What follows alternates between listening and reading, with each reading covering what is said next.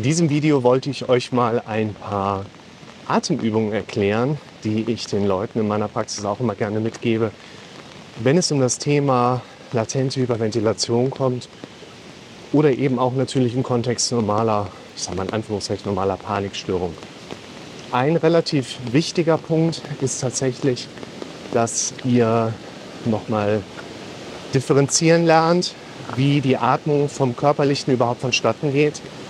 Wir können hauptsächlich mit dem Zwerchfell atmen. Wir können unsere Atemhilfsmuskulatur benutzen. Das machen wir eigentlich nie willentlich, sondern unser Körper entscheidet ja selber, wann macht jetzt was gerade Sinn. Und wir können eigentlich immer wieder lernen, dort einzugreifen und zwar negativ lernen, dort einzugreifen und bringen uns dann diese latenten Hyperventilationsmechanismen bei.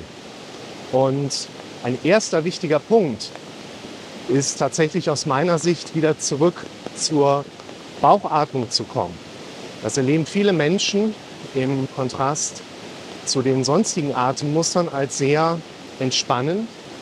Im Grunde genommen hilft hier nur üben, um auch so ein bisschen nachvollziehen zu können, was meine ich damit. Das heißt, ihr könnt zum Beispiel im Sitzen oder im Liegen geht das auch ganz gut. Vor allen Dingen, wenn ihr eine Hand flach auf den Bauch legt, lernen tief über den Bauch zu atmen. Gerade die Blasmusiker, die kennen das ganz gut. Die lernen nämlich mit, als erstes im Musikunterricht wirklich über die Bauchatmung auch häufig zu gehen. Und das ist etwas, was jetzt als allererstes euch so ein bisschen wieder antrainieren solltet. Einfach mehr über den Bauch zu atmen. Und das ist etwas, was ihr im Moment der inneren Anspannung oder auch der Unruhe, die mit diesem Gefühl, man muss wirklich tief durchatmen, einhergeht, was ihr da auch ganz gut praktizieren könnt. Das heißt, gerade in den Momenten, wo ihr dieses Bedürfnis habt, durch einen tiefen Atemzug so einmal dieses befriedigende Atemgefühl zu bekommen, gerade in den Situationen mal bewusst in eine Bauchatmung reinzugehen, da gehe ich lang, das bringt häufig schon mehr Entlastung. Vor allen Dingen ist das vermehrte und tiefe Atmen über die Atemhilfsmuskulatur. Oh, jetzt wieder still. Natürlich auch ein Stressfaktor, der nachher mit weiteren Muskelanspannungen einhergeht, der für weiteres Unwohlsein sorgt. Und deshalb ist eine Bauchatmung für uns gerade in solchen Anspannungsmomenten eigentlich immer sehr wertvoll. Das ist eine der Grundlagen, über die wir reingehen. Und ihr fragt ab und zu mal nach Atemübungen, die ihr dann machen könnt. Aus meiner Sicht gibt es sehr viele. Sehr viele werden aber auch immer nur sehr flach, sage ich mal gerade, erklärt. Das heißt, wenn ihr da durchs Netz wandert, dann gibt es eigentlich wenige Mechanismen, die wirklich als Atemübungen dominieren. Dazu gehört unter anderem die sehr bekannte 478-Methodik, die vor allen Dingen im Kontext von Schlafstörungen empfohlen wird.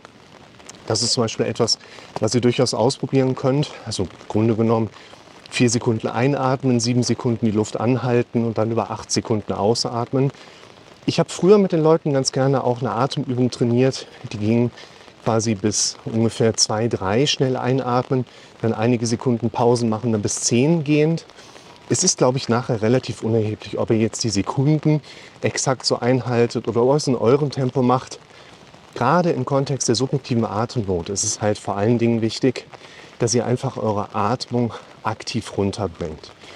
Ein weiterer Punkt, der aus meiner Sicht sehr gut mit einer Atemtechnik quasi so automatisch einhergeht, ist eine PMR zu machen, eine progressive Muskelrelaxation. Im Kontrast zu einem autogenen Training was ich in den Akutsituationen tatsächlich auch nicht unbedingt empfehlen wollen würde, ist eine progressive Muskelrelaxation, eine PMR, eigentlich ein sehr gut geeignetes Werkzeug, um aktiv Ruhe auch in die Atmung reinzubringen. Wer das noch nicht kennt, es gibt auf jeden Fall ein paar ganz gute YouTube-Videos, die ihr euch dazu mal anschauen könnt. Im Grunde genommen geht es vor allen Dingen um das Wiedererlernen und bewusste Erleben von Anspannung und auch darauf folgender Entspannung. Das hilft uns dabei auch parallel neben der körperlichen Entlastung von der Atmung her von ganz alleine auch so ein bisschen runterzufahren. Und wie ihr gerade auch mitbekommt, körperliche Betätigung. Im Grunde genommen geht unser Körper gerade im Kontext der körperlichen Betätigung in Automatismen rein, wo wir im Grunde genommen gar nicht mehr in dieses antrainierte falsche Atemmuster so einfach reinkommen können. Vielleicht helfen euch die Tipps ein bisschen weiter.